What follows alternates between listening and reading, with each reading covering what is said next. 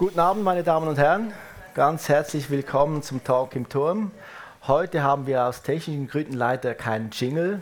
Deshalb haben Sie nicht gemerkt, dass wir jetzt anfangen zu reden. Aber es ist sehr schön ruhig und ich kann Ihnen sagen, worum es heute geht, nämlich um Reichsein, Erben, Glück und Gutes tun. Wer wäre nicht gerne reich?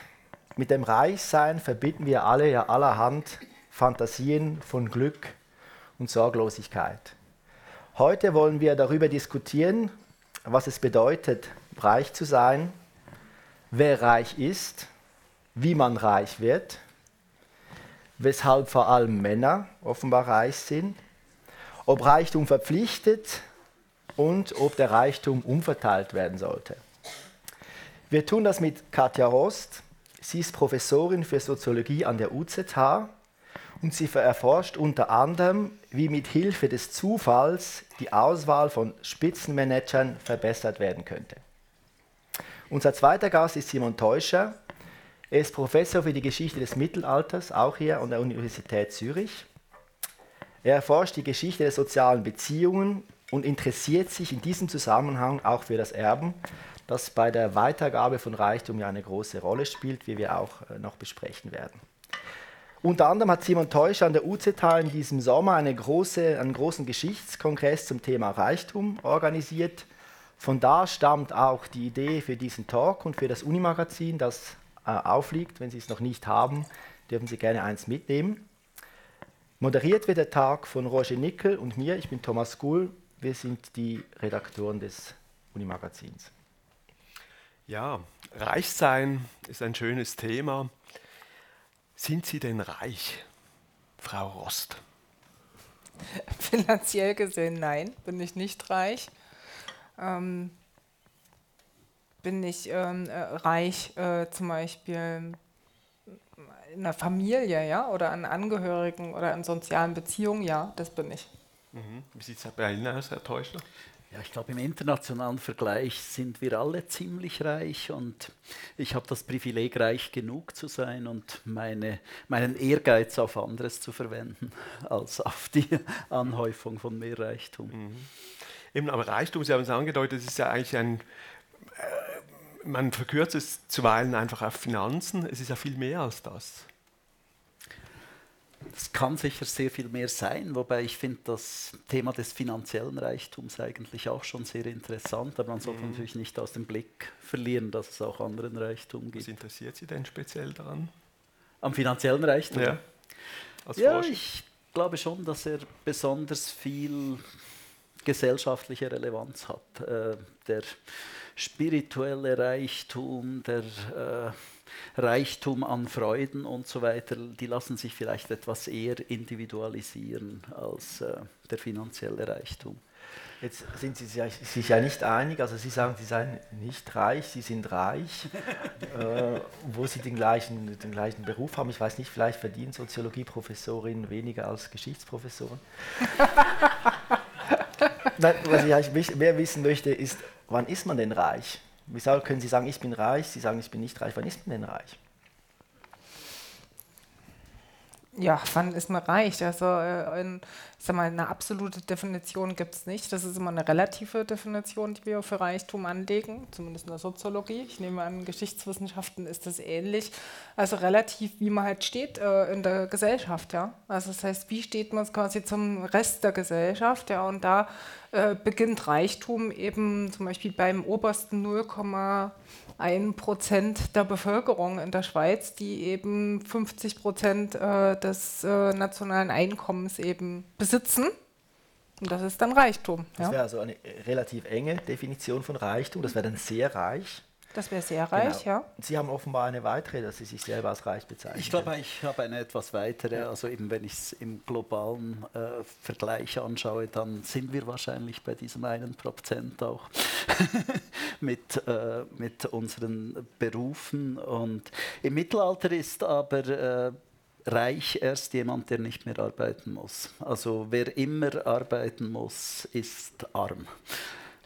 Das und in, nach dem Kriterium bin ich auch nicht reich. Mhm. Und das betraf natürlich eine äußerst kleine Gruppe von Leuten im Mittelalter. In dem, in dem Sinne war das sehr selektiv, äh, kann man sagen.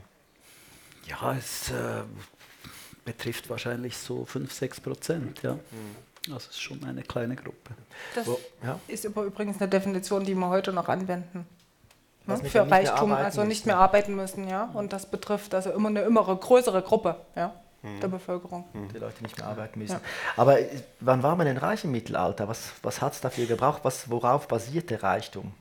Ja, das finde ich interessant, wenn man äh, die Geschichte über längere Epochen anschaut, dass äh, eigentlich diese Faktoren des Reichtums, diese Quellen des Reichtums sich äh, massiv verändert haben. Dass im Frühmittelalter äh, reich war, wer über Arbeitskraft verfügte, wer über Leibeigene verfügte, wer äh, Leute hatte, die überschüssiges Land für ihn bearbeiteten. Im Laufe des Spätmittelalters und der frühen Neuzeit wurde Land eine, ein wahnsinnig wichtiges Kriterium des Reichtums. Da wurde die Arbeitskraft äh, war eigentlich im Überfluss vorhanden, aber das Land war knapp und äh, so ab dem 19. Jahrhundert ist es ja dann Kapital, das man investieren kann, das zunehmend Bedeutung hat und ich glaube, es ist eine recht interessante Frage, zu diskutieren, wohin sind wir jetzt mhm. unterwegs, ja. ist es Bildung oder was macht äh, Reichtum im 21. Jahrhundert aus? Und haben Sie dazu. Ja. Ich bin ja vor allem ein Mittelalterhistoriker. Bei der Zukunft werde ich ganz kribbelig.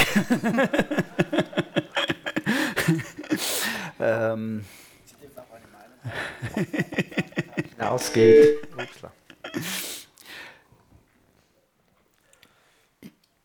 Ich bin nicht ganz sicher, dass es einfach Bildung ist, aber äh, ich, ich glaube, wir haben schon Entwicklungen hin zu zunehmend engeren Kreisen, die nach ganz oben kommen können. Äh, und das hat viele Faktoren. Also das hat auch mit finanziellem Hintergrund zu tun, aber eben auch mit einer gewissen Sozialisierung. Aber es, also man hat ja ich habe auch den Eindruck, dass gerade jetzt irgendwie zu Zeiten der Digitalisierung ähm, Nehmen wir äh, Gründer äh, wie Facebook-Gründer Mark Zuckerberg zum Beispiel.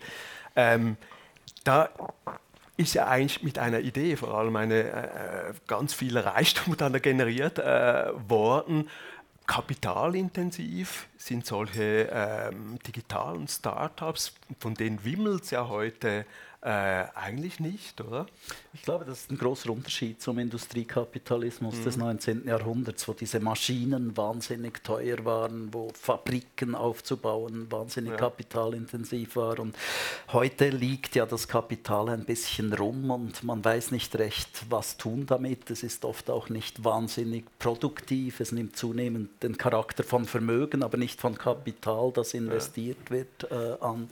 Äh, also das ist sicher ein Merkmal der heutigen Situation. Aber Sie haben jetzt vorhin gesagt, einerseits ist es vielleicht wirklich irgendwie einfacher, irgendwie ein, ein blühendes äh, Geschäft aufzubauen.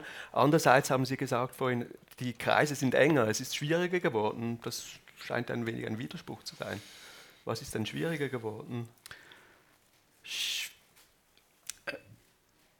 Also schwieriger geworden ist. Ja, äh, der Kreis ist enger geworden. Genau, also ich, ich, ich glaube, das sind zwei verschiedene Arten von schwierig. Äh, das, mhm. Äh, ich meine, solche Ideen zu haben, die sich in Millionen Firmen umsetzen lassen. Mhm. Das ist ja auch nicht besonders leicht. ähm, was äh, schwieriger geworden ist, äh, sind, glaube ich, die, die raschen Aufstiegsgeschichten. Mhm. Ähm, da glaube ich, dass zunehmend Hindernisse äh, aufgebaut worden sind in den letzten 20, 30 Jahren. Also es eine gewisse Abschottung äh, der Reichsten gibt. Aber ich glaube, da möchte ich wirklich äh, mich nicht als Wissenschaftler nicht zu sehr äußern und äh, wir sind jetzt auch nicht mehr unbedingt auf der Ebene der Meinungen, sondern mhm. der Beschreibungen. Aber das ist, auch, das ist doch, doch interessant, dass gerade diese Tech-Gründer sind ja ein Beispiel dafür für Leute, wenn man das sich anschaut, auch bei Google, die scheinen nicht reich geboren zu sein, die waren einfach vielleicht in, der, in, in richtigen Universitäten in Amerika, haben die richtigen Leute getroffen, was ist auch eine Form von Reichtum, sind jetzt doch sehr reich geworden, die sind ja dann doch, auf, die sind ja doch aufgestiegen in diese Superklasse der Superreichen. Also es scheint trotzdem möglich zu sein, Frau Rost. Also wie sehen Sie das? Schließt sich das jetzt eher ab, dieser Club der Superreichen, oder ist da, sind da noch Türen offen? Zum Beispiel für Leute eben mit guten Ideen? die gibt es immer. Also ich sag mal, diese, ähm, äh, ich sag mal, gerade im Unternehmertum oder, im Entrepreneurship, das lebt ja davon. Ja? Äh, aber ich meine, die Frage ist natürlich, gibt es äh, generell sozusagen gute Mobilitätschancen, Aufwärtsmobilitäts- und Abwärtsmobilitätschancen gehört beides zusammen. Ne? Dann man kann nicht nur aufsteigen, sondern müssen dann auch Absteiger geben. Und da muss man sagen, das hat abgenommen heutzutage in Gesellschaften. Ja? Also heutige Gesellschaften sind viel weniger mobil zum Beispiel ähm, als Gesellschaften, als wir das noch in den 70er, 60er Jahren waren. Ne? Weshalb, wie, wie, weshalb sind die Gründe, also was sind die Gründe dafür? Oder? Dass die Mobilität abgenommen hat. Äh, äh, ich sage mal, eine Vielzahl von Gründen, die mhm. dahinter hängt. Ähm, äh, ich sage mal, zum einen ähm, äh, war diese Zeit äh, so nach den äh, Kriegen, ja, mhm. das war eine Zeit, in der also Gesellschaften neu aufgebaut werden mussten, ja, und, und, und wo auch viele Leute enterbt wurden, viele Unternehmen zerstört wurden und das war natürlich so schon auch eine Zeit, in der also wirklich solche Karrieren quasi vom Tellerwäscher zum Millionär möglich mhm. waren. Oder auch eine Zeit, in der Amerika eben Amerika gab, gibt es noch nicht so lang, ja. Und, und äh, dass quasi Amerika besiedelt worden ist und dass man dort was werden konnte, ja. Das, das liegt noch nicht so lange zurück. Das heißt, äh, äh, dass also die eine ist die Globalisierung, würde ich es nennen, also Kriege ja, spielen eine große Rolle. Die andere äh, Rolle eben dahinter spielt äh, insgesamt die Globalisierung, dass das äh, und, und Technologien auch, ja dass also. äh, das Ganze eben, ich sag mal, weniger mobil geworden ist. Also das heißt, äh, wenn man sich das recht einfach, kann man sich das verdeutlichen, wenn wir uns heute mal anschauen, ähm, Sie haben Facebook, äh, wurde hier erwähnt, oder diese ganzen Tech-Millionäre, ja. Äh, ich meine, ein Facebook genügt, ja. Wir brauchen, es hat nicht Platz für zwei Facebooks, mhm. ja. Also es gibt so Gründerphasen einer Art, äh, die, die dann, wo, wo Es gibt Gründerphasen und wir sind heute in Plattformtechnologien mhm. unterwegs. Mhm. Plattformtechnologien bedeuten, dass sozusagen Facebook ist umso effizienter, ähm, äh, je mehr Leute sozusagen Facebook nutzen. Mhm. mhm. Jetzt, wenn wir mal davon ausgehen, dass wir nicht superreich werden wollen, aber wohlhabend so etwas bringen möchten, dann hat man ja früher gesagt, äh, wer tüchtig ist, wer tüchtig arbeitet, wer fleißig ist, der bringt zu was, zu so ein bisschen Wohlstand. Also so eine meritokratische Idee, dass eben das, das Glück auch dem Tüchtigen hold ist. Wie steht es denn damit? Ist das heute noch möglich? Es ist immer, äh, ich sag mal, natürlich äh, gibt es die Mittelschicht auch heutzutage noch, darauf zielen sie ab, so ein bisschen, ja. Also das heißt, wer viel leistet, äh, bringt es zu etwas, aber äh, natürlich sind nicht Leistungen nicht alles, ja. Also ich sag mal, viel ist halt ähm, äh, auch äh, Zufall oder glückliche Umstände, ja, von dem, was wir erreichen. Also das heißt, warum zum Beispiel, ähm, ja, ich sag mal, bleibt man mal bei mir, man muss ja nicht auf andere mal zeigen, also warum sitze ich jetzt hier als Professorin, ja? Mhm. Äh, da spielt nun hoffentlich äh, auch äh, gewissermaßen Leistung eine Rolle, ja, aber eben nicht nur, ja. Da sind halt auch viel ist mit dabei, halt, äh, dass man quasi zum richtigen Zeitpunkt habe ich mich halt hier be beworben, ja. Es, äh, ich wurde halt gewählt, ja, zum Beispiel ähm, äh, von 100 anderen, ja, und die Frage ist, warum habe ich jetzt das Rennen gemacht und nicht die anderen 99, ja? Weil sie und jetzt, waren. Äh, ja, das äh, äh, wäre schön und man bildet sich das dann auch ein, ja, wenn man quasi die Nummer 1 ist, aber ich sag mal, so eine äh, Leistung zu beurteilen ist extrem schwierig, ja. Mhm. Also ich meine, woran macht man Professorenleistung fest? Was ist es? Die Anzahl meiner Publikationen, die Steilheit meiner Thesen. Also da gibt es sozusagen tausend Meinungen dazu, ja. Und äh, ich war halt zum richtigen Zeitpunkt am richtigen Ort. Die Leute haben halt gemocht, ja, was ich präsentiert habe, die Gruppe. Und das ist. Äh, was, was, können wir jetzt davon ableiten? Also es braucht Leistungsbereitschaft, braucht es. Äh, aber es braucht auch Glück und Zufall. Und es braucht auch Glück was, und Zufall. Was, was können Sie daraus folgern? Jetzt? Naja, ich sag mal, dass halt, äh, zum Beispiel kann man daraus folgern, ähm, dass eine Gesellschaft, also wir gehen ja heute davon aus, dass wir so eine Leistungsgesellschaft mhm. sind und äh, dass, äh, ich sag mal, soziale Ungleichheit oder Reichtum wird heute oft darüber gerechtfertigt, äh, eben, äh, dass das dann auch verdient ist, ja. Und äh, was man eben daran sieht, ist, dass es eben nicht nur verdient ist. Ja? ja, und ich glaube historisch, dass es eben doch äh, immer weniger äh, verdient ist. Also wenn wir die, äh, den Anteil, den ererbtes Vermögen ausmacht am individuellen Reichtum und erarbeitetes ähm, Einkommen äh, anschauen, dann hat sich diese Ratio seit den 70er, 80er Jahren äh, massiv zugunsten äh, des ererbten Vermögens verändert. Also die Leute sind zunehmend reich, weil sie Vermögen haben, auch aus Vermögen Vermögenserträgen und äh, was sie durch Arbeit äh, erwerben, äh, verliert an Bedeutung. Und das ist ein bisschen ein Schock, weil äh, man sich ja eigentlich vorstellte, dass äh, Modernisierung, Demokratisierung, äh, ein, ein marktwirtschaftliches System eben auch bedeutet, dass Arbeit immer wichtiger wird äh, für die finanzielle Situation der Leute, dass wir uns wegbewegen von der feudalen Gesellschaft, wo geerbt wurde, wo, wo die, die hatten, auch weiter weiter Reichtum generieren konnten und dass das Leistungssystem äh, auf dem Vormarsch war. Und das war es äh, eine Weile auch, das war es bis Ende der 70er, Anfangs der 80er Jahre. Äh, da hat sich dieses Verhältnis wirklich verändert. Äh, Arbeit wurde zunehmend wichtig für den individuellen Reichtum, Vermögen wurde weniger also wichtig also und das so, hat sich wieder umgekehrt. Können Sie das ein bisschen umreißen? Wann war denn diese goldene Zeit, wo man mit Arbeit, mit Arbeit noch zu was bringen konnte? Sie haben gesagt, bis in die 70er, 80er Jahre, wann hat das angefangen?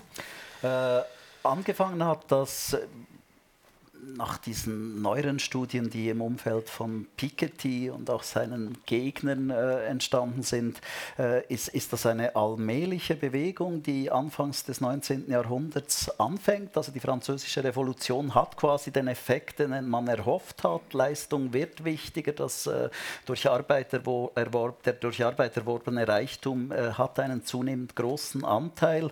Äh, das beschleunigt sich dann allerdings erst äh, ab dem Ersten Weltkrieg äh, und erreicht so eine Spitze in den 50er und 60er Jahren äh, und seit den 80er Jahren ist das wieder rückläufig was, und wir was, bewegen was, uns wieder. Da? Was passiert denn da plötzlich? Was ist in den 80er Jahren passiert, dass, dass dieser Trend äh, umgekehrt wird? Es ist Verschiedenes passiert. Ähm, das äh, Wachstum der Vermögen äh, ist äh, höher als das Wirtschaftswachstum. Also es hat auch mit einem verlangsamten Wirtschaftswachstum gegenüber den Boomjahren der Nachkriegszeit äh, zu tun. Es hat aber auch damit zu tun, dass äh, die Steuersysteme eben entschlackt worden sind, dass insbesondere die Erbschaftssteuer äh, in den meisten westlichen Ländern äh, von einem sehr hohen Niveau in der äh, Zwischenkriegs- und Nachkriegszeit auf ein sehr tiefes Niveau bis hin zur praktischen Abschaffung von Erbschaftssteuern äh, verändert worden ist. Äh, und es äh, hat äh, natürlich auch mit äh, Veränderungen in, in, in der Lohnstruktur zu tun.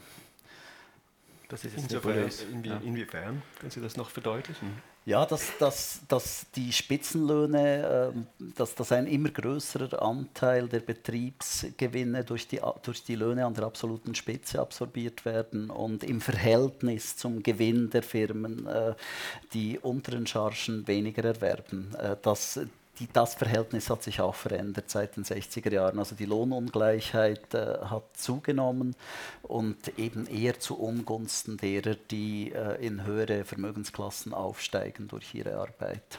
Und, und zugunsten auch, derer, die schon mhm. da waren. Okay. Und auch die Umverteilung ist in dem Sinn äh, nicht mehr so groß. Die Umverteilung äh, hat in einigen Bereichen massiv abgenommen. Also im Bereich der Erbschaftssteuer hat mhm. sie ganz massiv äh, abgenommen. Jetzt haben wir noch einen, einen weiteren Faktor, den wir auch schon ein bisschen angesprochen haben, nämlich zum Reichwerden, wenn wir das jetzt abrunden wollen, wie wird man reich, nämlich die Bildung. Das haben Sie schon gesagt. Wie ist es denn mit der Bildung?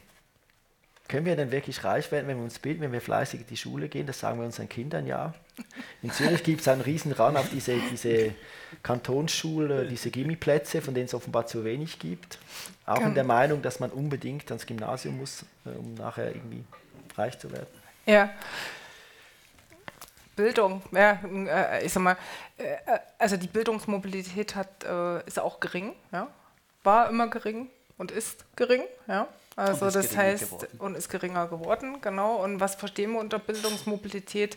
Äh, nun, äh, das ist die, wenn ich selber aus einem äh, nicht akademischen Elternhaus komme, dass ich ein akademisches Studium mache oder andersrum, dass jemand, der von Akademikerhaushalt kommt, also ein Kind, eine nicht akademische Ausbildung macht. Ja? Und das bräuchten Gesellschaften. Ne? Und es ist an sich auch erstmal plausibel, wäre auch vertretbar, weil wir wissen, dass also viel der Intelligenz äh, eben äh, nicht erklärt werden kann, also nicht nur sozial erworben ist oder ererbt ist, sondern einfach, ähm, das heißt, also wir müssten quasi viele Aufstiege und Abstiege haben äh, und die haben wir aber nicht. Also das heißt, wenn wir hier an der Universität äh, Zürich sind, das einzige Fach ist vielleicht Soziologie, äh, das ist ein bisschen anders bei uns, ja, aber normalerweise in, äh, ähm, haben also, acht, äh, also 80 Prozent sozusagen der Kinder, wenn man die fragt, sozusagen, haben eure Eltern studiert, haben auch studiert. Also Sie haben ja auch geerbt im Prinzip. Das nämlich, ist indirektes ähm, Erbe natürlich. Kulturelles ja. und äh, Wissenskapital. In einem genau, und damit ist äh, klar, welche Rolle sozusagen äh, spielt Bildung ja, äh, für Reichtum äh, eine ganz große. Wer hat es, dem wird gegeben. Ja. Aber jetzt haben wir doch das Gefühl, dass wir ein offenes Bildungssystem haben, das auch erschwinglich ist. Also im Gegensatz zum Beispiel zu den USA, wo die, die Spitzenuniversitäten einfach, äh, entweder muss wahnsinnig intelligent sein oder sehr viel Geld haben, ist bei uns ja nicht so. Also mhm. ein Unistudium ist erschwinglich. Weshalb ist es denn trotzdem so, dass sich das... Äh das sind diffizile äh, Mechanismen, die dahinter äh, sind. Also es hat nichts äh, mit den finanziellen äh, Situationen zu tun, äh, sondern damit, äh, ich sag mal, wie Kinder zum Beispiel aufwachsen allein. Also wir, wir bleiben wir mal beim Gymnasialthema, ja. Dieser Druck quasi, dass äh, mein Kind auch unbedingt Matura machen muss, ja. Das machen äh, mehr Eltern, die selber Matura haben, die selber studiert haben, ja. Und wie machen sie es? Also, und da sind wir beim finanziellen Thema natürlich auch, indem zum Beispiel Vorbereitungskurse bezahlt werden, indem man sich hinsetzt mit dem Kind. Das passiert mit Kindern aus ärmeren Elternhäusern nicht. Ja? Das macht niemand, das können die sich auch nicht leisten, die Eltern. Dann kommen sozusagen andere Themen hinzu, ähm, äh, zum Beispiel äh, diese Ausgaben für Kinder, ähm, äh, für diese extracurricularen äh, Aktivitäten nennen wir das, Tanzen, äh, Violine spielen, Fußball und so, Skilager, ja, schönes Beispiel, das können sich nur reiche Elternhäuser äh, leisten. Das ist aber wichtig sozusagen dann später sozusagen für Bildungschancen, weil soziale Netzwerke darüber definiert werden, Freundeskreise, Peer Groups, ähm, äh, äh, damit sozusagen auch was man werden möchte. Ja? Und was wir häufig auch beobachten, ist, dass bei hochtalentierten Kindern äh, die Eltern denen auch ausreden, also wenn sie aus eben nicht akademischen Kreisen kommen, äh, ein Studium zu machen. Ja? Das ist ganz oft der Fall, weil man damit gar nichts anfangen kann. Da heißt sozusagen, was willst du mit einem Studium? Ja? Weil man, das kennt man nicht, ja. Und, und was man nicht kennt, sozusagen, das können die Leute nicht einordnen. Mhm. Ne? Und da gibt es verschiedene Gründe äh, dafür und ähm, äh, genau, und deswegen haben wir sozusagen keine äh, Chancengleichheit, ja. Wir wollen es gerne, ja, aber es hängt eben sozusagen mit ganz vielen anderen Faktoren zusammen. Also in der Soziologie sprechen wir von sozialem Kapital, ja. Also es hat nicht nur eben mit finanziellen Gründen zu tun, sondern einfach, ja. Und könnte man das, dieses soziale Kapital, kann man das umverteilen? Haben Sie da eine Idee? Was muss man ändern? Dass man diese gewollte, bessere Durchmischung äh, erhält? Das ist ganz schwierig, weil das ist ja quasi das Elternhaus. Also ich sage mal, es das heißt ja nicht, dass es den Kindern auch schlechter geht, ja. Mhm. Also das muss man ja irgendwie, muss man da jetzt auch vorsichtig sein, wie wir quasi ähm, als Gesellschaft draufschauen. Ich meine, natürlich ist es vielleicht gut, sozusagen Aufwärtschancen zu haben in der Gesellschaft. Aber ich wäre jetzt zum Beispiel jetzt, wir, wir hatten ja das Thema sozusagen Matura. Ich meine, wem nützt heute ein Matura noch? Ich wäre da sehr vorsichtig, ja. Wenn jeder ein Matura hat, nützt es auch nichts mhm. mehr, ja. Da ist es sozusagen besser, Fleischer zu werden. Mhm. Das ökonomische Kapital lässt sich sicher leichter umverteilen als das soziale Kapital. Und da mhm. bestehen ja schon große Widerstände. Also mit dem Sozialen möchte ich gar nicht erst anfangen. Nee, und so, so, so logischer Sicht ist soziales Kapital in der Familie, ja. Deswegen war ich ja, jetzt klar. auch vorsichtig, ja. Also das sind quasi zum Beispiel die Elternbeziehungen, ja. Und das würde da quasi bedeuten, dass man Kindern ein Heim gibt oder ja. Mhm. Oder, oder quasi in die Familie eingreift. Und, und das finde ich, sollte man als Gesellschaft nicht tun. Genau. Ja, ein bisschen schon, oder? Also ich meine, dass man, dass, äh, dass zum Beispiel äh, ein, eine frühe Einschulung und äh, eine, eine große Bedeutung von, von Kindergärten und so weiter äh, gewisse Mobilitätseffekte hat. Das ist eigentlich äh, bewiesen. Also wenn man die Kinder ab drei äh, oder ab vier irgendwie schulisch bildet, dann hat das irgendwo einen, einen nivellierenden Effekt gegenüber, wenn man sie erst mit acht einschult. und, und das sind natürlich schon Formen äh, von Umverteilung von Chancen oder Umverteilung Aber sie haben nichts geändert eben daran. Ne? Die gibt es sozusagen und sie haben nichts, äh, also sagen wir in Ländern, in denen wir das haben und in Ländern, in denen wir das nicht haben, gibt es jetzt nicht großartig Unterschiede. Ne? Okay. Gut, das scheint nicht ganz einfach zu sein. Ähm, ich habe mir heute die, die, nochmal die ähm, Liste der zehn reichsten Menschen äh, auf der Welt angeschaut. Jeff Bezos ist mit 131 Milliarden äh, Dollar äh, Vermögen der reichste Mann äh, der Welt. Alles andere, die neuen, die ihm dann folgen, das sind auch alles Männer. Ähm, jetzt kommt man da, kommt, hat man dann das Gefühl, Männer werden anscheinend vom Glück äh, begünstigt wenn es um den Reichtum geht. Ist das so? Ja, also wenn es um Reichtum geht. Ne? Also nicht, wenn es um zum Beispiel äh, Frauen leben länger, ja, ja zumindest ja. bislang. genau. ähm, und sind auch glücklicher, wenn's, ja, was die Glücksforschung genau. zeigt. Ja, Aber äh, finanziell haben äh, Männer, äh, das stimmt, ja, also sind reicher und das hängt mit äh, verschiedenen Aspekten zusammen. Also hier kann der Historiker sicherlich auch, also wenn wir von Erbe sprechen, ja, äh, hat das natürlich in erster Linie auch was damit zu tun, dass ja häufig die männliche Linie ist. Ja, also so, sobald der Mann noch ist, der dann auftaucht. Das heißt nicht, dass da eine Ehefrau dahinter ist, die nicht genauso mhm. vermögend ist. Ja. Äh, aber ich sage mal, soziologisch das wichtigere Thema ist, äh, dass es, ähm, äh, ich sage mal, sehr tolle Unterschiede gibt eben äh, hinsichtlich des beruflichen Erfolgs von Männern und Frauen. Ja. Das heißt, die Männer sind beruflich erfolgreicher, verdienen mehr als die Frauen. Und da ist jetzt die Frage, warum ist das so? Ja? Können die Frauen so wenig? Ja? Und äh, das ist eine Frage, also an, die Antwort lautet nein. Also Frauen können genauso viel wie die Männer. Das wissen wir auch, glaube ich, mittlerweile. Ja? Äh, aber sie ähm, äh, agieren eben in anderen Strukturen. Ja? Sind sie besser? Also zum ersten haben Frauen äh, eine Wettbewerbsaversion nennen wir das. Also das heißt, während Männer das ganz toll finden, äh, mit anderen sozusagen zu kämpfen und dann die Nummer eins zu sein. Äh, das muss man, um reich zu werden. Ja? Da gibt es dann auch zehn Leute, die leer ausgehen. Äh, und aus solchen Wettbewerben ziehen sich die Frauen häufig zurück. Das ist dann auch der Grund, warum wir eben so wenige Managerinnen haben, ja? weil die Frauen sagen, das mache ich nicht. Und das erwartet man irgendwie auch weniger von einer Frau, ne? dass die so dasteht. Bei den Professoren scheint sich das ja zu ändern. Also da, Sie sind ja jetzt auch heute auch hier. Wie ist das bei Ihnen? Ich sind bin, Sie dann na, das stimmt nicht. Äh, ich bin in einer Fakultät, äh, ich bin an der philosophischen Fakultät und in unserer Fakultät haben wir fast 50 Prozent Frauen. Und äh, das sind Frauenfächer, ja, muss man ganz klar sagen, ja, Soziologie, wir haben 80 Prozent Frauen, ja. Also ich sage mal, bei uns sind schon eher Frauenfächer. Gucken wir in der Medizin oder in Naturwissenschaften an der OZH, da haben wir so ähm, Jahr einen Frauenanteil von 10 Prozent, unter 10 Prozent. Aber könnte man jetzt sagen, vielleicht geht die Wissenschaft da voran und die Wirtschaft folgt danach? Das wäre schön. Äh, soziologisch wissen wir, dass die Frauen meistens in den Branchen sich durchsetzen, wo die Löhne sinken. Ja, oder umgekehrt wahrscheinlich. die Löhne sinken, wenn sich die Frauen durchgesetzt haben. Vielleicht das ist der Mechanismus ja auch so. Ja. Was ist, was ist Ihre Erklärung für diesen Umstand, dass die zehn reichsten Menschen Männer sind? Haben Sie da eine Erklärung, Herr Teuscher?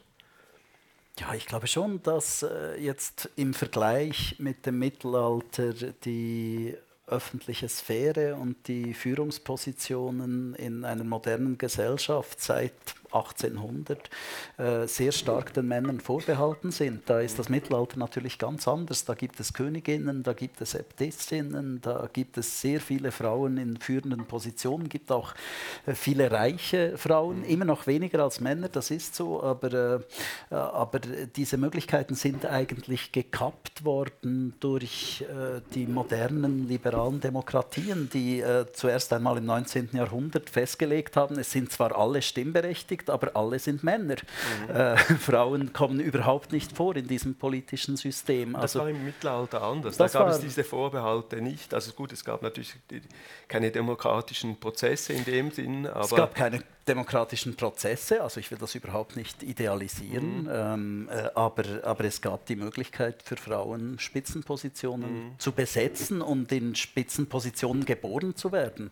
Ähm, also das gehörte natürlich zu diesem Geburtssystem, dass man eben als Königin geboren werden konnte und wenn keine Brüder da waren, auch die Macht ausüben konnte. Und das ist eine Möglichkeit, die dann zunächst einmal total verschwunden ist. Ich glaube, das müssen wir uns einfach äh, auch klar machen, dass das äh, Bestandteil war dieses, äh, dieses ähm, liberalen demokratischen Systems, das ich überhaupt nicht in Frage also stellen sagen, will. Das hat die Frauen entmachtet und arm gemacht. Es hat sie entmachtet, es hat sie in die Privatsphäre zurückgedrängt. Ob es sie wirklich systematisch arm gemacht hat, das ist nochmal eine andere Frage. Du hast das ja auch erwähnt, äh, Katja.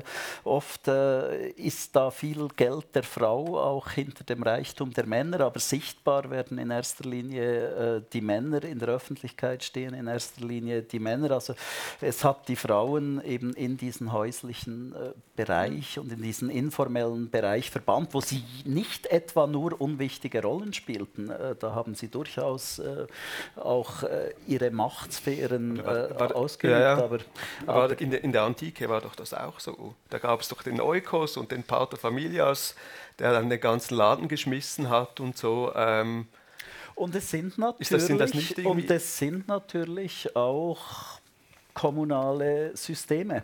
Mhm. Äh, also es sind auch Systeme, in denen zumindest innerhalb einer Elite alle stimmberechtigt sind, alle wählbar sind mhm. in den Senat, aber diese alle sind nur Männer. Ja. Äh, und da ist einfach eine aristokratische Gesellschaft anders und ich, ich will sie überhaupt nicht verteidigen, aber will darauf aufmerksam machen, dass es ein systemisches Problem dieser kommunalen äh, Systeme zunächst mal war und das äh, muss man auch offensiv angehen. Gut, ich meine, jetzt aus, aus, aus äh, Gender-Theorien-Sicht äh, würde man sagen, das war also schon immer das Problem der Frau, also nicht erst heute. Ne? Also auch in der Antike oder auch im Spätmittelalter äh, hatten die Frauen ja teilweise wenig zu sagen. Ja? Also wir machen zum Beispiel an den Klöstern, ne? die Äbtissinnen, die hatten ja jetzt auch nicht, nicht sozusagen die Gewalt über ihr Kloster, sondern mussten quasi immer wieder zum Abt eines anderen Klosters gehen, wenn es eben darum ging, äh, in, finanzielle Entscheidungen zu fällen. Oder sie mussten sozusagen, selbst der Seelsorger müsste, musste ein Mann sein, ja, in dem Kloster, also schon im Mittelalter der Beicht, war Der Beichtvater, ja, ja, aber die, ja. Die, die also insofern des Fraumünsters hat über Zürich geherrscht. Also da, die hat nicht vor vielen einen Knicks gemacht. ja, aber also ich würde sagen, also dass hier sozusagen aus unserer Forschung, also dass die Frauen, dass die Frauen schon viel weniger Rechte hatten, die haben auch weniger Bildung bekommen als Männer. Ja, also ich meine, dieser äh, Nachteil, den Frauen haben, würde ich sagen, zieht sich historisch durch äh, bis heute. Ja. Und, und ist heute sozusagen fast am geringsten ausgeprägt, ja. Wird es denn besser jetzt? Eben diese Bürger, wir haben ja immer noch eine liberale bürgerliche Gesellschaft, haben wir immer noch. Jetzt, die Frauen dürfen jetzt seit ein paar Jahren bei uns auch abstimmen. Ich habe ich hab nachgeschaut, in, in, Amerika seit 1920, bei uns hat es ein bisschen länger gedauert. Jetzt redet man davon, es wird vielleicht äh, eine Rekordzahl von neuen äh, Parlamentariern geben. Wird es denn besser? Frauen und Macht. Verschiebt sich das? An wen geht die Frage? Das an die Soziologen. An beide. Nein, erstmal du. Bin jetzt erstmal gespannt, was du da drauf sagst.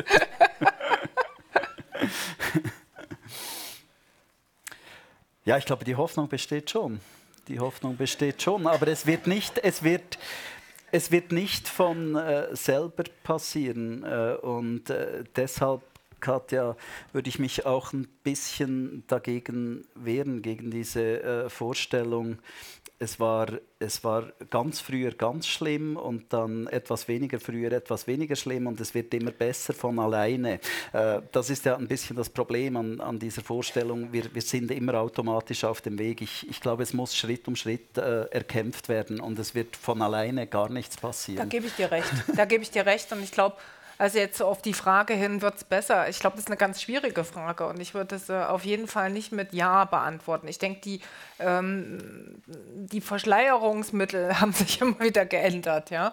Und, und deswegen habe ich auch gesagt, also die Frauen, warum gibt es so viele Frauen jetzt als Professoren oder als Politikerin? Ja, das kann auch eine ganz simple Begründung sein, die auch in Theorien passt, nämlich dass Frauen in Berufen mit geringerem Lohnniveau vertreten sind. Ja? Und das passt gut zur Beobachtung, wenn man nämlich gucken, wo wird das Geld verdient heutzutage und soziale Ungleichheit wächst an, nämlich nach wie vor von Männern, nämlich die Unternehmer sind. Also das heißt, wenn wir uns nämlich anschauen, wer ist Unternehmer, ja, äh, äh, wer sitzt also in diesen großen Tech-Firmen? Das sind die Männer. Ja? Hm. Ja. Also insofern wäre ich vorsichtig mit der These, dass alles besser wird. Also das würde ich jetzt nicht unterschreiben. Jedenfalls ja. nicht von selbst. Nee, ich bin auch. da haben Sie auch eine schöne Zahl dazu äh, veröffentlicht. Sie haben ja geschrieben, dass 80 Prozent der CEOs in den großen Firmen äh, kommen aus dem Großbürgertum. Ja, das äh, ist so. Also um quasi und da sieht man, äh, das ist so, eine Zahl, also die von dem Michael Hartmann stammt die, der ist äh, Elitenforscher und ähm, beschäftigt sich also hier mit Karriereverläufen, eben gerade von Aufsichtsräten, Vorständen, äh, mit also der Top-Elite äh, und, äh, und, und da sieht man also sehr, sehr schön, dass eben, ähm, eben Chancengleichheit nicht gegeben ist. Ja? Und die Frage ist, warum ist das so? Ja? Also warum ich stelle die Fragen hier, aber genau, ja. das hätte ich jetzt auch gerade gefragt. Achso, ich, das war so quasi sozusagen zur Überleitung, genau. äh, warum also 80 Prozent äh, eben so einen Großbürger-Hintergrund äh, haben. Äh, und äh, das fängt eben, äh, sag mal, wie Bourdieu das sagt, ist Stallgeruch hängt dahinter. Also eben das richtige Benehmen, der richtige Habitus ist extrem wichtig, um eben in diese Gesellschaftsschichten vorzudringen. Also eben hat man das richtige Hobby. Ja, früher war das eben mal Golf gewesen. Ähm, heute ist es so ein bisschen Segeln oder ja, es verändert sich ja auch immer, was die Elite eben macht. Ja? Also äh, das sind immer so ein bisschen ähm, eben Sportarten. Äh, dann Musikinstrument eben gelernt zu haben, ist extrem wichtig. Dann äh, historisches Wissen, ja, also sicherlich nicht soziologisches. das wird jetzt nicht äh, erwartet. Äh, aber das sind so, äh, oder eben auch so kleine Details, eben die Sockenfarbe, die Strumpflänge, ähm, die Art sozusagen der Schuhe, die man trägt und so diese kleinen Details und die sind äh, in Bewerbungsgesprächen eben extrem ausschlaggebend, eben wie man sich benimmt. Also auch diese Selbstsicherheit, ja, die man nur erlangen kann, wenn man als Kind eben schon früh an, also als Dreijähriger eben am Tisch saß ähm, bei den Eltern, ja, äh, wo berühmte Leute und wichtige Leute kamen. Das also kann man ja. nicht in der Schule oder an der Universität lernen.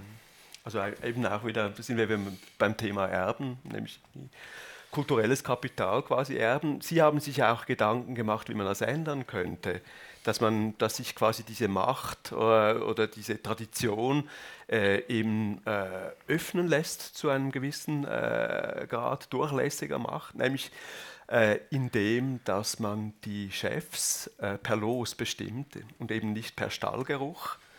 Ähm, können Sie uns das erläutern, wie das gehen soll? genau. Also unser äh, Vorschlag ist, also wenn man akzeptiert, dass äh, viel äh, des Erfolgs ähm, heutzutage eben nicht nur auf Leistung beruht, sondern auch auf Zufall. Ja? Dass eben sag mal, der CEO wird deswegen Chef des Jahres, weil eben ähm, nicht nur er so äh, genial war, sondern auch weil der Börsenkurs insgesamt gestiegen ist, ja, überall. Äh, oder weil eben gerade ein tolles Produkt äh, vom Vorgänger ja, äh, auf den Markt gekommen ist. Wenn man das also akzeptiert, äh, dann äh, ist natürlich die Frage sozusagen, ähm, wie werden jetzt solche Leistungsträger in Expertenorganisationen eben ausgewählt und ähm, wie man das heute macht, ist, dass man also eine Liste erstellt ähm, und der Beste oder die Beste bekommt den Job. Ja? Äh, und unser Vorschlag ist äh, zu sagen, ja, wenn man eben nicht feststellen kann, wer die oder der Beste ist, ja, weil eben sozusagen so, so viele Kriterien auch dahinter liegen, wen man sozusagen als gut... Man kann es gar nicht wirklich bestimmen. Also ja, es ist sozusagen ganz schwer messbar. Ja, ja. Ist es denn ähm, so? Ist es, also ist, ist es einfach eine Behauptung, dass es schwer messbar ist? es ist, ist schwer es so? messbar, äh, einfach weil wir ja gar nicht wissen, äh, was äh, eine Person zum Beispiel zum Unternehmenserfolg beigetragen hat. Ja? Also woran macht sich denn der Erfolg eines CEOs fest, eines Managers? Mhm. Ist das so gut messbar? Ist es eindeutig messbar? Also Wissenschaftler sagen nein mittlerweile, ja.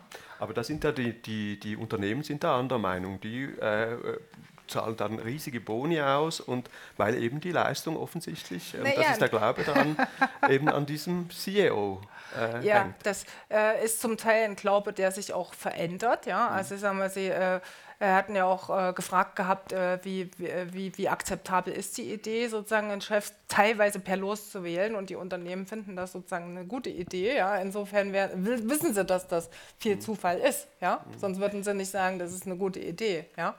Ähm, und äh, vielleicht nochmal zum Vorschlag. Also was wir vorschlagen ist äh, eben von den Besten, also wir sagen jetzt nicht sozusagen, das komplette Unternehmen äh, soll jetzt sollen alle antreten, jetzt wird der Chef losgezogen, ja, sondern wir sagen, also diejenigen, die sich bewerben, dort die besten sechs zum Beispiel oder besten drei, unter denen entscheidet es los, wer sozusagen der Gewinner ist, wer den Job bekommt.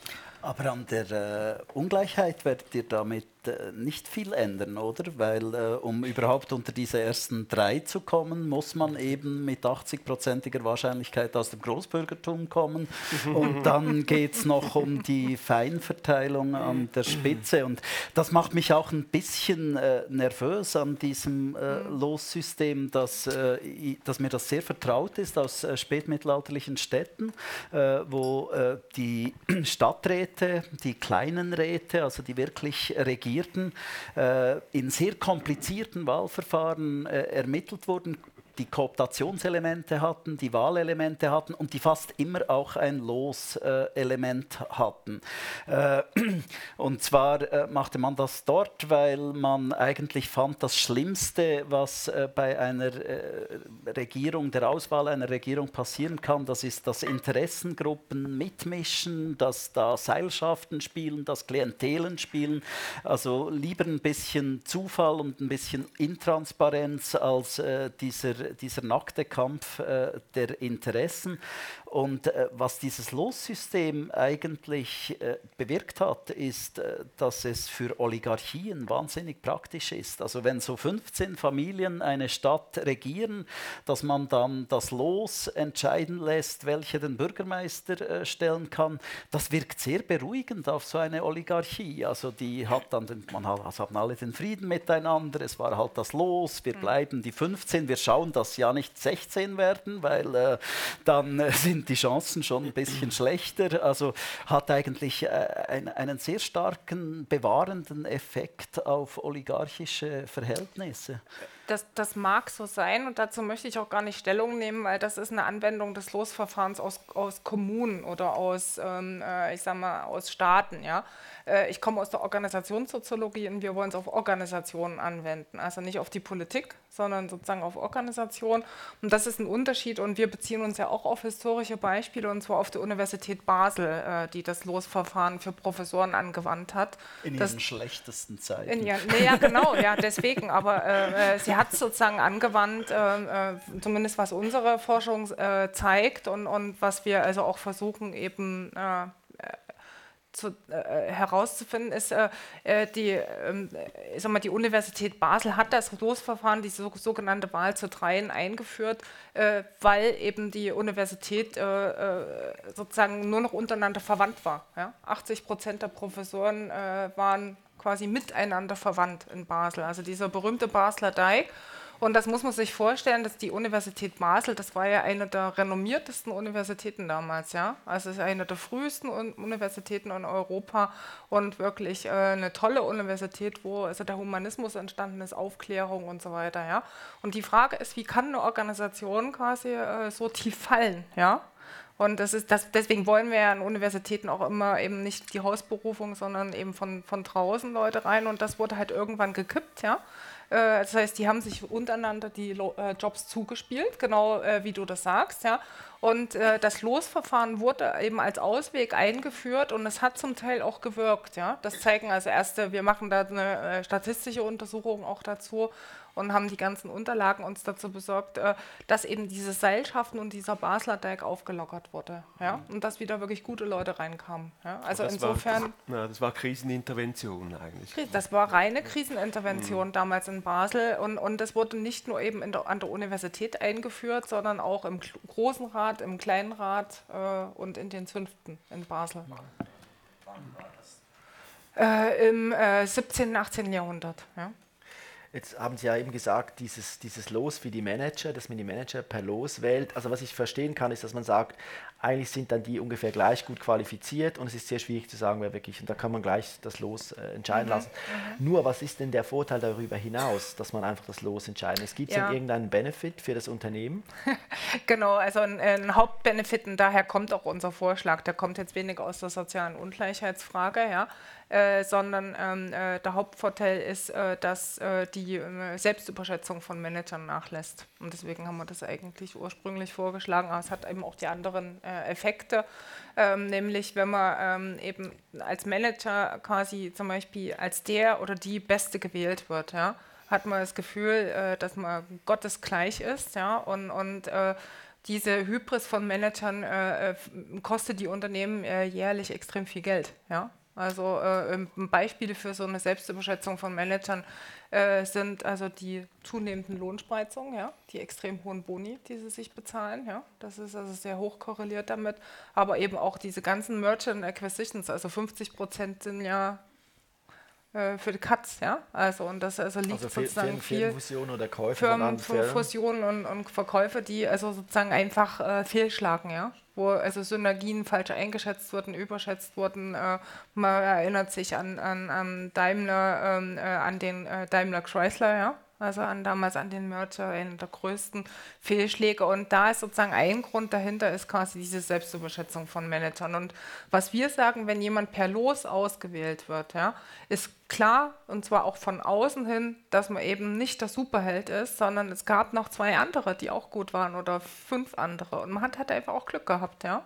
Ja. Eine Portion Glück. Ist das eine Hypothese? Oder das haben wir auch empirisch getestet, ja. allerdings nur in einem Lab sogenannten Laborexperiment. Da mhm. muss man sehr vorsichtig sein. Mhm. Ja. Das, ich bin auch kein Fan an sich von Laborexperimenten, ja. jetzt nicht so sehr. Ja. Ähm, äh, aber es kommt also, äh, in dem Laborexperiment konnte man das bestätigen, dass also Selbstüberschätzung abnimmt. Mhm. Ja. Mhm. Und jetzt ist halt die Frage, deswegen gehen wir zum Beispiel auch nach Basel. Ja. Jetzt sowas gibt es ja nicht ne, in der Realität. Und die Frage ist, wie wollen wir jetzt weitere Evidenz dazu sammeln, dass der Vorschlag vielleicht doch nicht der schlechteste ist. Und da zeigt uns eben die Geschichte, äh, es gab das zumindest mal. Ja? Und wenn es etwas gab, können wir es erforschen. Ja? Also mir leuchtet das mit der Selbstüberschätzung äh, eigentlich ein. Und äh, ich, ich bin auch völlig mit dir einverstanden. Wir, wir können an die Führung und die Art, wie man die Führung bestellt, einer Firma nicht die gleichen Anforderungen stellen wie an ein öffentliches Gemeinwesen. Also das, da muss es Unterschiede geben. Wir können nicht die gleichen äh, Demokratieanforderungen an Unternehmensführungen äh, stellen, die wir an öffentliche Gemeinwesen stellen. Aber ich frage mich jetzt trotzdem, wenn du sagst, 80 Prozent der CEOs kommen aus dem Großbürgertum und dann verlost man noch etwas. Ist das nicht genau eine oligarchische Situation äh, in der Wirtschaft, wie wir sie eben auch in spätmittelalterlichen Städten haben, dass nämlich der Rekrutierungskreis der Spitze einfach wahnsinnig klein ist und damit auch die Chance groß, dass äh, ganz viele ausgezeichnet geeignete Leute durchfallen. Also müsstet ihr dann so. das Los nicht viel weiter unten ansetzen, also dass da, man in der ganzen Belegschaft lost. Da, da, hast du absolut recht, ja. Aber so, so, weit sind wir noch nicht, ja. Also auch bei unseren Vorschlägen. Äh, aber ich sage mal, hier muss man einfach sagen, also rein mal soziologisch, das werden wir nicht ändern. Die Welt ist nicht gerecht, ja. Also Aufstiegschancen, mhm. Gesellschaften waren noch nie gerecht, ja. Okay. Aber das wollen wir ähm, trotzdem diskutieren. Ja, ja natürlich, ja. Aber, äh Polit politisch ist ja so, dass es äh, in, äh, nach der bürgerlichen Revolution äh, hat man ja versucht, irgendwie eben, äh, Geld und Macht eigentlich zu, zu trennen, oder? Ähm, hat das funktioniert? Ähm, das ist eine schwierige Frage, äh, aber ich glaube, man hat eigentlich mehr gewollt als nur Geld und Macht äh, trennen. Man hat sich eigentlich eben auch vorgestellt, dass wenn Geld von Macht entkoppelt ist, also wenn Herrschaft nicht mehr vererbt wird, wenn mhm. äh, nicht mehr Kleinadlige auf ihren Schlössern über Dörfer äh, herrschen, sondern ein Gemeinderat äh, gewählt wird, äh, dass dann auch das, der Reichtum mobiler wird und sich stärker nach Verdienst richten würde. Mhm. Und, das meritokratische die Ideal. Meri dass die. Meritokratie Mhm. irgendwie greift und Mhm. äh, dass eben die Bedeutung dieses Erbens abnimmt Mhm. und äh, die Bedeutung der Leistung zunimmt für Mhm. die, äh, für die Reichtumsverteilung. Und da sind wir ein bisschen ernüchtert. Also das ist nicht so richtig passiert. Und dann gibt es viele Indizien dafür, äh, dass politische Macht halt auch in unserem heutigen System nach wie vor mit Geld zu tun hat, dass sie irgendwo käuflich ist, dass äh, sich einen amerikanischen Wahlkampf äh, nur sehr Reiche als Kandidatinnen und Kandidaten leisten können und dass ihr Erfolg dann auch noch ganz entscheidend äh, davon abhängt, wie viele Superreiche äh, in ihre äh, Wahlkampfkasse spenden. Äh, und da sind wir dann wieder bei einer relativ engen Verzahnung von Reichtum und Macht, die anders, völlig anders funktioniert als in den alten feudalen Gesellschaften. Aber äh, das eigentliche Problem, das man lösen wollte mit der amerikanischen Revolution, mit der französischen Revolution, vielleicht doch noch nicht ganz gelöst hat. Und es ist vielleicht wieder so ein Fall, wo, wir, wo es nicht einfach von alleine immer besser wird, äh, wo wir nicht einfach auf einer automatischen Fortschrittsautobahn unterwegs sind, wo es manchmal ein bisschen staut und manchmal ein bisschen harzt, aber grundsätzlich geht es nach vorne. Äh, ich glaube, auch da brauchen wir äh, Entscheidungen und müssen uns dafür einsetzen, äh, Konkret. dass die Dinge Kommen wir noch werden. dazu. Aber wie ist es denn in der kleinen Schweiz? Ist es bei uns nicht, ist bei uns nicht alles besser, auch in dieser Hinsicht? In Bezug auf die Verteilung der Macht, des Geldes. Besser ist noch nicht gut. Aber ist es besser bei uns? Man braucht wahrscheinlich ja, weniger ja, Geld. Ich, ich, ja, ich würde sagen, es ist besser, aber ich bleibe Und dabei. woran, woran liegt das? Woran, weshalb ist es in der Schweiz weniger, es geht, es geht da weniger auf die Spitze zu wahrscheinlich, oder es geht nicht um alles oder nichts in der Schweiz? Äh, Genau, also wer, äh, wer die Macht im Nationalrat hat, der hat noch nicht globale Wirtschaftsmacht, der kann noch nicht den Dollarkurs bestimmen und äh, der kann noch nicht den Ölpreis drücken und all die Möglichkeiten, die man an der Spitze der amerikanischen Macht hat. Das ist sicher äh, ein, ist sicher ein wichtiger äh, Punkt. Ähm, und es, es, es liegen jetzt vielleicht im politischen System der Schweiz, dass die Macht sehr stark verzettelt, auch auf Volk und Parlamente und dann auf die Kantone und so weiter, äh, auch weniger Anreize dazu, äh, sich in dem großen Stil Macht zu kaufen. Aber wir wissen ja, dass äh, eine erfolgreiche Abstimmungskampagne heute auch einen, einen sehr hohen Preiszettel hat, der bezahlt werden muss und sonst stehen die Chancen ganz schlecht. Also es ist nicht so, dass es das Problem hier nicht gibt, nur weil es kleiner ist. Ja, ähm, aber trotzdem nochmal die Frage, also wo, wo muss man ansetzen? Sie haben gesagt, dass, äh, äh, einfach, man kann nicht einfach so das laufen lassen. Also was, was, sind, da die, was sind da Ideen da- dahinter? Also da bin ich wieder, da verlasse ich wieder mein Expertisefeld auf das radikale. Art. aber aber äh, ich, ich finde, was äh, die Geschichtswissenschaft eben wirklich äh, beitragen kann, ist äh, diese Modernisierungsmythen, die sie zum Teil eben auch sind, von dass wir automatisch in eine gewisse äh, Richtung unterwegs sind. Die zu entlarven und zu zeigen, nein, also so einfach ist es nicht. Es ist, es ist nicht so, dass sich die Welt von selber in die Richtung entwickelt, äh, die wir glauben und die unser Geschichtsverständnis uns auch ein bisschen glauben macht, eben mit dieser radikalen Entgegensetzung einer feudalen und einer liberalen Gesellschaft, einer Gesellschaft, in der alles vererbt wird versus einer Gesellschaft, äh, wo alles durch Leistung erworben wird. Also ich glaube, das ist mein Beitrag als äh, Historiker darauf aufmerksam zu machen, dass da Gestaltungsspielräume sind und darüber hinaus Gestaltungsnotwendigkeiten. Aber wie man gestaltet, äh, da Gut, aber jetzt, aber jetzt trotzdem, ich meine, wir haben jetzt äh, darüber gesprochen, dass Reichtum ungleich verteilt ist. Wir haben das ein bisschen analysiert, auch aufgezeigt. Jetzt ist die Frage ja schon im Raum, sollte denn Reichtum besser verteilt werden, gerechter verteilt werden? Und wenn ja, wie machen wir das? Was gibt es da? Es gibt ja, wir haben einige Ansätze auch schon skizziert, vielleicht können wir das noch auf den Punkt bringen. Was könnte man dann tun? Sozusagen der finanzielle Reichtum äh, Zugang zu Bildung zum Beispiel als Be Beispiele. Was, was können wir da tun?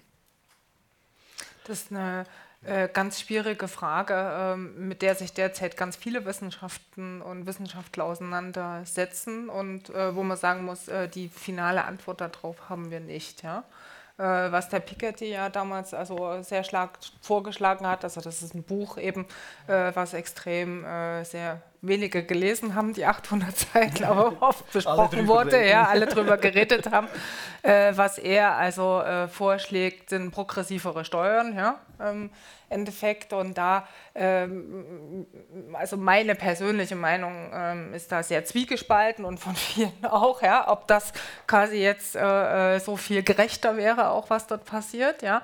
Äh, aber ich sage mal, ein Fakt ist zumindest, äh, und da sozusagen haben wir mittlerweile ganz viel Evidenz gesammelt, und zwar aus der Ökonomie, aus der Soziologie, deswegen ging ja auch der Nobelpreis an die Armutsforscher, ja, äh, dass sozusagen soziale Ungleichheit wächst wieder an und zwar äh, auf ein extremes Niveau. Und hier ist die Geschichtswissenschaft ja doch hilfreich, ja, weil man nämlich sehen, äh, dass das ein Niveau erreicht, sozusagen äh, eben feudale Verhältnisse, auf die wir uns wieder zurückbewegen. Genau, ja? und was sie auch zeigen kann, äh, ist, dass das nicht einfach ein naturwüchsiger, auch das ist nicht einfach ein naturwüchsiger äh, Prozess. Also diese Zunahme der Ungleichheit, äh, die insbesondere bei den Vermögen zu beobachten ist in der Schweiz, äh, die, äh, die kommt nicht einfach von selber, die entspricht nicht einfach der Dynamik des wirtschaftlichen Geschehens, wie man manchmal denkt, sondern sie ist eigentlich äh, politisch gemacht und politisch gewollt.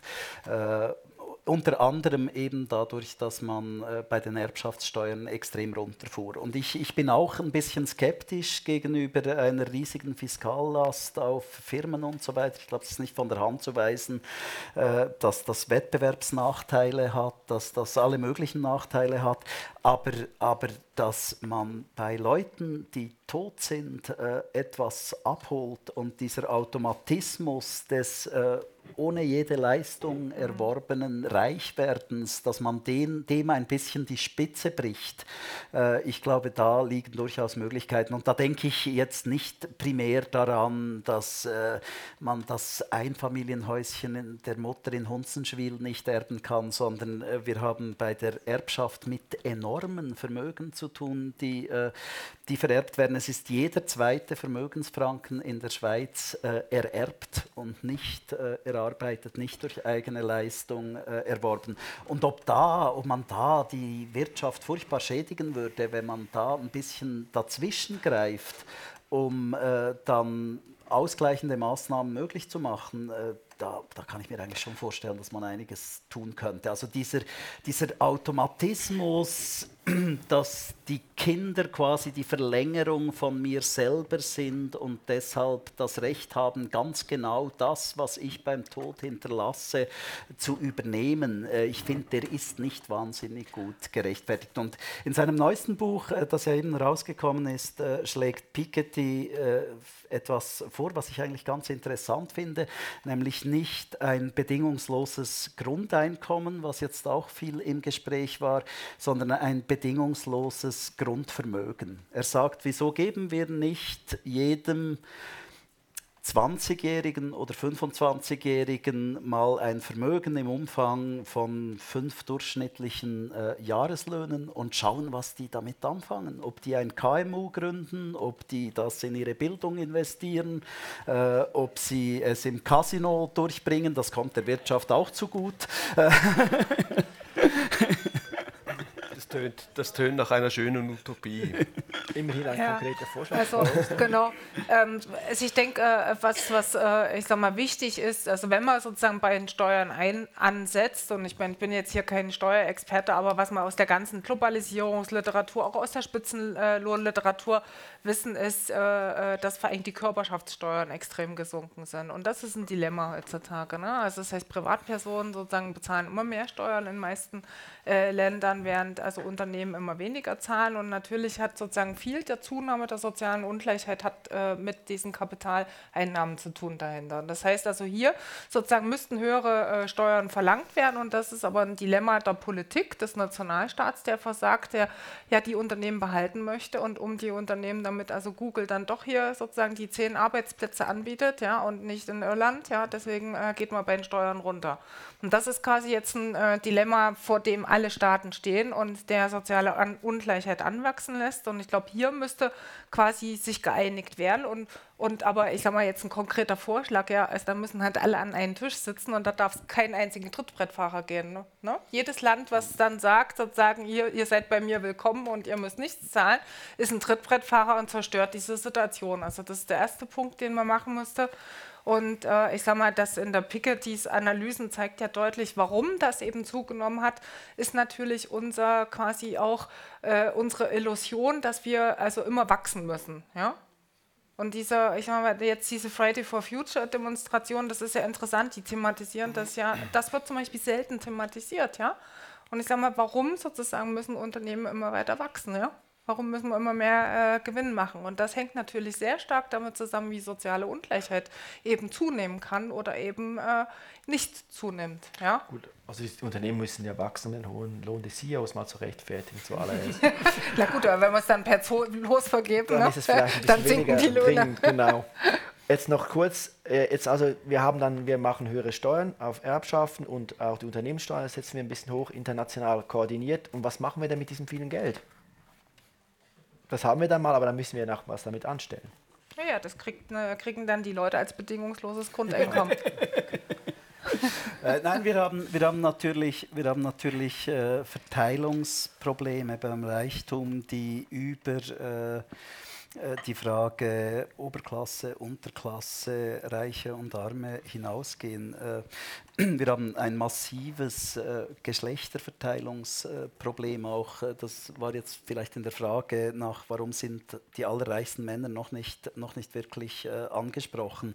Aber äh, ein Problem, das wir ja heute haben, ist, äh, dass nach wie vor sehr viel unbezahlte Care-Arbeit in der Kindererziehung, in der Betreuung von kranken Eltern, in der Betreuung von äh, Behinderten, in der Nachbarschaftshilfe äh, von Frauen geleistet werden. Äh, eine, eine, eine Leistung, die, wenn man sie in Lohn ausdrückt, einen ganz erheblichen Teil am, am, wenn man sie in Lohn ausdrücken würde, einen ganz erheblichen Teil an der Volkswirtschaft haben würde und äh, dass Männer vor allem Lohnarbeit leisten. Und äh, ich glaube, da müssen wir einfach mit Gerechtigkeitsvorstellungen mit der Zeit gehen. Es, es gab eine Zeit, wo äh, diese Arbeitsteilung irgendwie aufgehoben war in stabilen Ehen, wo man sagte, das Ehepaar ist ein Unternehmen und äh, er verdient und sie leistet diese Gratisarbeit und das gleicht sich irgendwie aus und die bleiben zusammen und äh,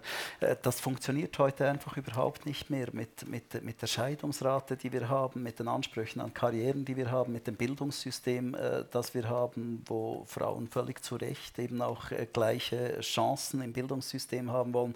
Und ich, ich glaube, bei dieser, äh, bei dieser Entschädigung von äh, Care-Arbeit, von unbezahlter Arbeit, da warten riesige Aufgaben auf uns, die nicht kleiner werden damit, dass wir älter werden. Und äh, wenn wir älter werden, werden wir auch kränker und pflegebedürftiger länger. Und äh, ich glaube, das sind ganz ernste äh, Umverteilungsprobleme jetzt jenseits von Reich und Arm, die sich quasi innerhalb der Familien auch äh, abspielen. Und da könnte man sehr viel mit Geld machen.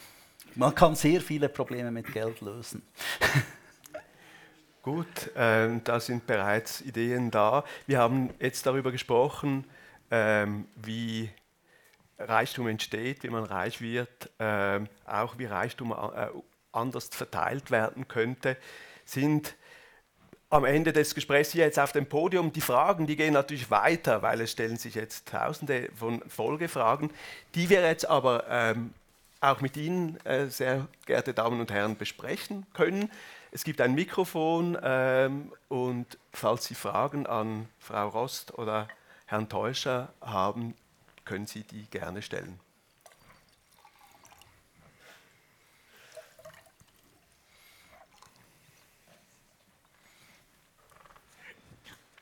Besten Dank, mein Name ist Zweifel.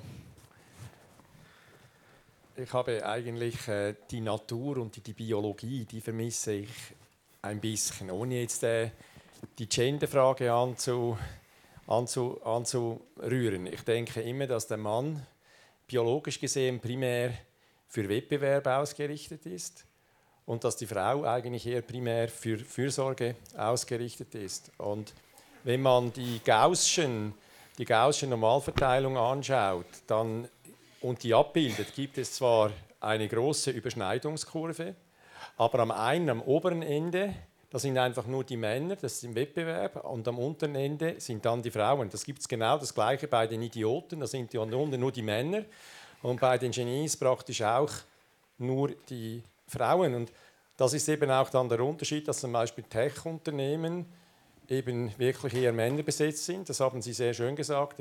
Die Quote jetzt in der Uni ist in der Psychologie 80 Prozent Frauen, Medizin 67 Prozent und so weiter. Also äh, die Chancengleichheit in gewissen Dingen ist da, aber das Interesse der IQ, also jeder kennt wahrscheinlich Jordan Peterson sagt, der IQ ist bei allen eigentlich gleich. Es gibt zwischen Frau und Mann keinen Unterschied, aber die Interessen sind unterschiedlich und ich glaube, das ist eigentlich ein natürlich gegebener Fakt. Und dann hatte ich noch eine Frage an Frau Jost, weil ist auch und bei den Kapitalisten eben die Rudelmentalität der CEOs an. Und ich äh, sehe CEOs als Angestellte und nicht als eigentliche Eigner und Privatunternehmer, wie das jetzt die Google-Brüder sind oder wie das der der Zuckerberg ist oder wie das Steve Jobs war. Wenn Sie dort den Kleiderzwang anschauen, dann sehen Sie, die kommen in T-Shirts und abgefickten Hosen und so weiter. Und da spielt die Rudelmentalität eigentlich viel weniger eine Rolle. Ihnen gehören prinzipiell die Firmen, Sie haben die Ideen auch entwickelt, während die CEO einfach im Prinzip nur abzocken. Also für mich sind das zwei absolut unterschiedliche Sie, Gruppen. Können Sie jetzt bitte die Frage stellen, die Sie schon lange äh, stellen wollten, weil Vortrag brauchen wir jetzt nicht. Warum unterscheiden Sie diese beiden Gruppen nicht? Und warum geht man nicht mehr von der Natur aus, anstatt von gesellschaftlichen Betrachtungen? Okay, also vielleicht zur ersten, also natürlich muss man bei der Gruppen unterscheiden, ist ja gar keine Frage. Ne? Das eine sind Angestellte, das andere sind Eigentümer.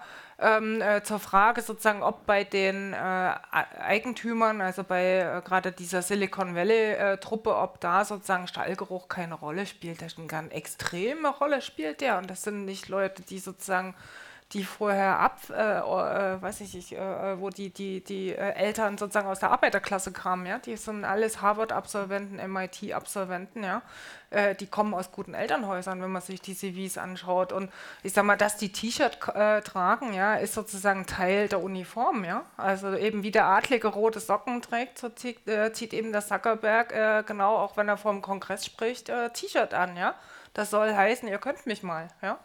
Äh, also ich muss keinen Andruck zahlen, also das ist sozusagen Teil sozusagen der Elite. Äh, und dann zur zweiten Frage, äh, Biologie ähm, äh, versus äh, Sozialisation. Also äh, viele Unterschiede zwischen Männern und Frauen sind äh, sozialisiert und nicht biologischer äh, Natur. Äh, natürlich, sie gehen auf die Ungleichheitsaversion ein oder Wettbewerbsaversion. da mag in der Tat auch mag es in der Tat auch biologische Unterschiede geben zwischen Männern und Frauen, einfach weil eben Frauen die Kinder kriegen und Männer quasi nur ähm, ne? äh, den äh, Samen geben. und das, äh, ich sag mal, das, das kann, man nicht, äh, kann man nicht vernachlässigen. Also insofern, und das ist sozusagen sehr gut, sozusagen, das ist das einzige evidente äh, Ergebnis, was wir aus der ganzen Genderforschung haben, ist sozusagen, Männer und Frauen haben, geben, haben große Unterschiede bei der Wettbewerbsaversion. Und äh, da liegt einiges in der Biologie, aber auch eben ganz, ganz viel ist ansozialisiert. Und da müssen wir uns einfach mal selber sozusagen anschauen, wie wir mit, mit unseren Kindern umgehen, je nachdem, ob es ein Junge oder ein Mädchen ist. Ja? Wir haben jetzt beides, ein Junge und ein Mädchen, ja, und, und auch wenn wir sozusagen da ganz, äh, ne, also genderneutrale Toiletten und alles, ja, äh, wir gehen mit denen anders um, ja, mit Jungen und Mädchen. Und das zeigt die ganze Forschung, dass sozusagen diese Verhaltensnormen, also diese Stereotype, kriegen wir ganz, ganz früh eben ansozialisiert. Und das ist auch der Grund, warum dann Frauen eben, ich sag mal, sich eher für Soziologie begeistern können, also für lebendige Sachen und eben äh, die Jungs eher für so leblose Sachen. Sagen Sie, sagen Sie jetzt nicht Geschichte. Sagen Sie jetzt nicht Geschichte. Äh, die Toten werden das die Toten Ja, ich, ich würde ich würd, äh, würd, äh, diese Zuschreibung von so Eigenschaften wie, wie Kompetitivität und, und Care an Männer und Frauen als naturgegeben auch eher bezweifeln von der historischen Erfahrung her. Also wenn wir weit genug zurückgehen in die Geschichte, dann sehen wir Beispiele für sehr unterschiedliche Geschlechterrollen. Also ich würde die Natur da nicht allzu sehr belasten, äh, aber wenn es jetzt noch so wäre, wäre dann das nicht der allerstärkste Grund, sich dafür einzusetzen, dass beide gleichermaßen Anteil am Reichtum haben? Wäre nicht dann äh, diese Reichtumsverteilung erst recht skandalös?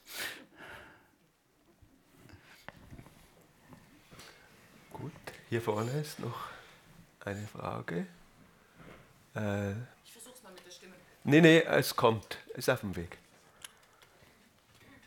Dankeschön. Mein Name ist Anne Rüffer. Ich bin hier als Jurymitglied des Alternativen Nobelpreises und würde Sie beide gerne fragen: Reichtum birgt ja auch ein großes Potenzial. Was beobachten Sie eigentlich bei reichen Menschen? Was macht der Reichtum mit Ihnen in Bezug auf die Übernahme von gesellschaftlicher Verantwortung? Und sehen Sie da Hebel, dass man gerade dieses Potenzial mehr entwickeln kann? Also anstatt äh, sich äh, ähm, zu verausgaben, Steuern zu vermeiden, beispielsweise gerne in Infrastrukturen seinen Beitrag zu leisten, die, von denen man ja auch ein großer Nutznießer ist. Ähm, ja, wenn ich da anfangen darf. Also äh, ich glaube, reiche Leute geben, also jetzt wirklich reiche Leute, äh, was wir dort beobachten und was viele Studien zeigen, ist schon, dass die gerne äh, soziale äh, Gesellschaftsverantwortung zeigen und auch viel Gesellschaft, soziale Gesellschaftsverantwortung zeigen. Also das sind jetzt bei Weitem nicht äh, kleinliche Menschen, äh, die nicht gerne geben. Ja? ein, ein Problem sozusagen dort besteht natürlich in der Art und Weise, wie das Ganze verteilt wird. Ja? Also das heißt, ich, dann der, der Zuckerberg hat äh, irgendwie einen Fonds für Kinder oder keine Ahnung, was er dort hat. Also das heißt, jeder hat dann so sein Lieblingsprojekt, ja. Ähm, und, und da ist natürlich, kann eventuell ein Staat eben anders und effizienter verteilen als die Einzelperson. Die Frage ist also, ob sich hier quasi ein Markt ergibt, ja der das alles löst oder ob wir den nicht haben. Prinzipiell würde man sagen, wenn es genügend reiche Leute gibt, ergibt sich ein Markt, ja, und das löst sich von alleine. Was wir allerdings schon sehen, also jetzt gerade bei den Firmen, die soziale Gesellschaftsverantwortung geben, äh, zeigen, dass das so ein bisschen auch Greenwashing ist, ja oft. Ne? Also sich sozusagen eine, eine, tolle Reputation geben und deswegen sind sie alle in Afrika aktiv, ne? gerade. Äh, und eben in, der Schweiz, ja, also steht kleben an einem Kindergarten, der mal Geld bräuchte, ja, und da denkt keiner dran. Ja? Und, und das ist so ein bisschen der Nachteil davon. Ja, ich finde Charity etwas äh, wahnsinnig Wichtiges und äh, Schönes und äh, Unterstützenswertes. Äh, was mich ein bisschen stört, ist, dass wir äh, gleichzeitig beobachten, wie Private auch zunehmend äh, Reichtum am Fiskus vorbeischmuggeln mit Offshore-Geschäften, mit äh, einer globalen Vermögensverwaltung und dann gleichzeitig sich inszenieren mit äh, enormer Charity. Und ich finde, da haben wir schon irgendwo dann auch ein Demokratieproblem. Also, dass es einerseits Regeln gibt, die umgangen werden und dass man dann andererseits äh, das irgendwie wieder gut zu machen versucht, äh, indem, man, indem man wohltätig ist. Äh, da fände ich es jetzt eigentlich attraktiver, die Reichen dazu zu bringen, sich wieder mehr als Teil des Gemeinwesens zu sehen. Und äh, diese, die, der Umfang der Vermögen, die äh, an allen Steuerverwaltungen der Welt vorbeigeschmuggelt werden, der äh, wächst enorm und der ist enorm groß. Und unsere Wirtschaftshistoriker, äh, die sagen, wir haben viel weniger Probleme, die Reichtumsverteilung in den 1930er Jahren äh, zu beschreiben als heute, weil wir heute eigentlich einfach einfach nicht wissen, wo die Kohle ist. Äh, und also das ist vielleicht dann auch noch so eine Rückseite äh, dieser Charity.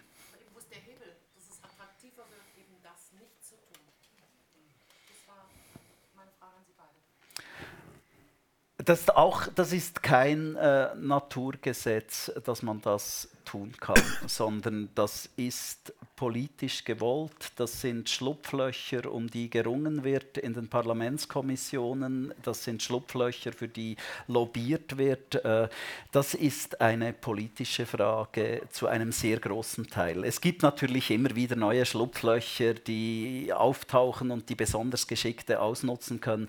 Aber die meisten fiskalischen Schlupflöcher, die sind politisch gewollt und politisch beschlossen. Also da haben wir als Gemeinwesen eine Verantwortung dafür, äh, dass wir Politiker wählen, die sich nicht dazu verleiten lassen, immer wieder neue Schlupflöcher aufzutun.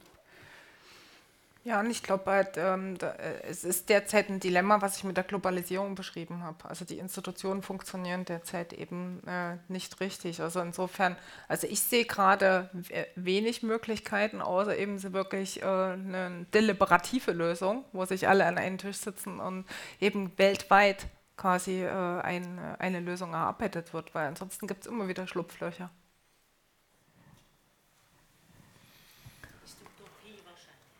Hm? Das, äh, ja, aber es, na, es ist nicht, äh, nein, es ist nicht utopisch, weil äh, ich sag mal, wir beobachten äh, das ja bei multinationalen Unternehmen, dass sie das mittlerweile tun und tun müssen, ja. Also und, und, und ich meine natürlich, also was sich sozusagen äh, passiert, dass viele politische Lösungen derzeit nicht mehr von Staaten gefunden werden, sondern auf Unternehmensseite. Und das bringt natürlich ganz andere Probleme mit sich, ja. Ne? Der Nationalstaat hat dann nicht mehr so viel zu melden, aber es ist eine Lösung, ja, die gefunden wird. Also insofern so utopisch ist es gar nicht. Ja. Vielleicht noch eine letzte Frage hier vorne. Einen Moment schnell, Mikrofon. Ist das veraltet, wenn man die Reichen aus der Sicht der Nichtreichen anschaut, also als Korrelation? Hm. Je schlechter den Nichtreichen geht, umso mehr sieht man die Reichen anders. Äh, äh, äh, nein, das ist absolut nicht veraltet und spielt eine ganz große Rolle. Ja? Also diese, ich sag mal, sozialen Vergleiche, ja? die man eben ähm, äh, anstellt in Gesellschaften und die ähm, die haben heutzutage zugenommen aus verschiedenen Gründen, ja, dass die Leute sich als Verlierer fühlen.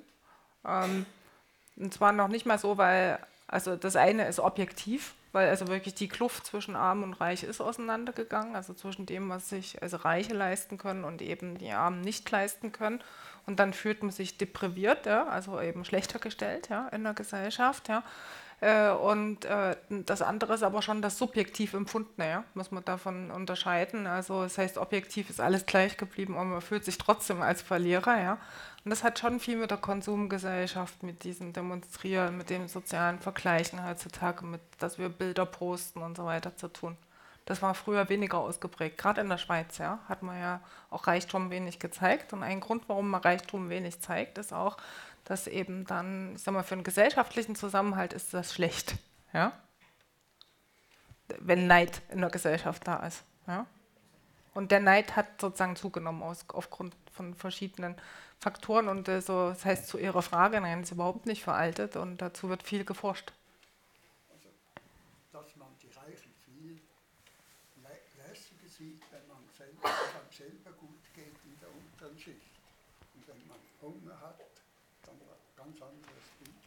ja, das ist also sozusagen, aber die meisten Leute handeln ja dagegen, ja. Das ist quasi, also die meisten Leute ziehen ja dann doch sozusagen, wenn sie eine Gehaltserhöhung haben, eben in die Nähe vom Zürichberg und eben nicht sozusagen noch tiefer nach Oerlikon. Ja, ja, ich glaube, was Sie ansprechen, also ist schon auch etwas, was mich beschäftigt im Zusammenhang mit diesen äh, Diskussionen darüber in der Schweiz, äh, das Existenzminimum, das durch äh, den Sozialstaat gesichert wird, zu senken. Äh, das empfinde ich jetzt für ein reiches Land einfach als schmählich, oder? Ich äh, finde, äh, der Reichtum eines Landes zeigt sich schon auch darin, wie es den Ärmsten geht. Und ich finde das ein bisschen eine Bankrotterklärung, wenn man dann sagt, wir wollen als Gesellschaft reich sein, wir wollen an der Spitze äh, sein, aber wir senken das Existenzminimum. Das ist so, ja. Aber da geht es halt in, trotzdem noch den ärmeren Leuten in der Schweiz, muss man ganz sagen, international gesehen sehr, sehr gut, ja. Aber das also ist ich bin, bin absolut etwas, dafür, worauf was ich man stolz behalten bin. sollte. Genau. Ja, auf jeden Fall. Ja. auf jeden Fall. Gut, herzlichen Dank. Äh, wir sind am Schluss des heutigen Tags im Turm. Herzlichen Dank für das reiche Gespräch, Katja Rost, Simon Teuscher. Danke vielmal, dass Sie so reich erschienen sind äh, zum heutigen Tag. Der nächste Talk ist, geht eine Weile, ist im 20. Januar 2020. Äh, es braucht ein wenig Zeit, äh, weil das Thema ist umso gewichtiger. Es heißt dann nämlich die Welt retten, Ideen für eine lebenswerte Zukunft. Wäre schön, wenn Sie wieder mit dabei sind im Januar. Einstweilen wünsche ich Ihnen eine schöne und eine reiche Zeit. Machen Sie es gut und einen schönen Abend.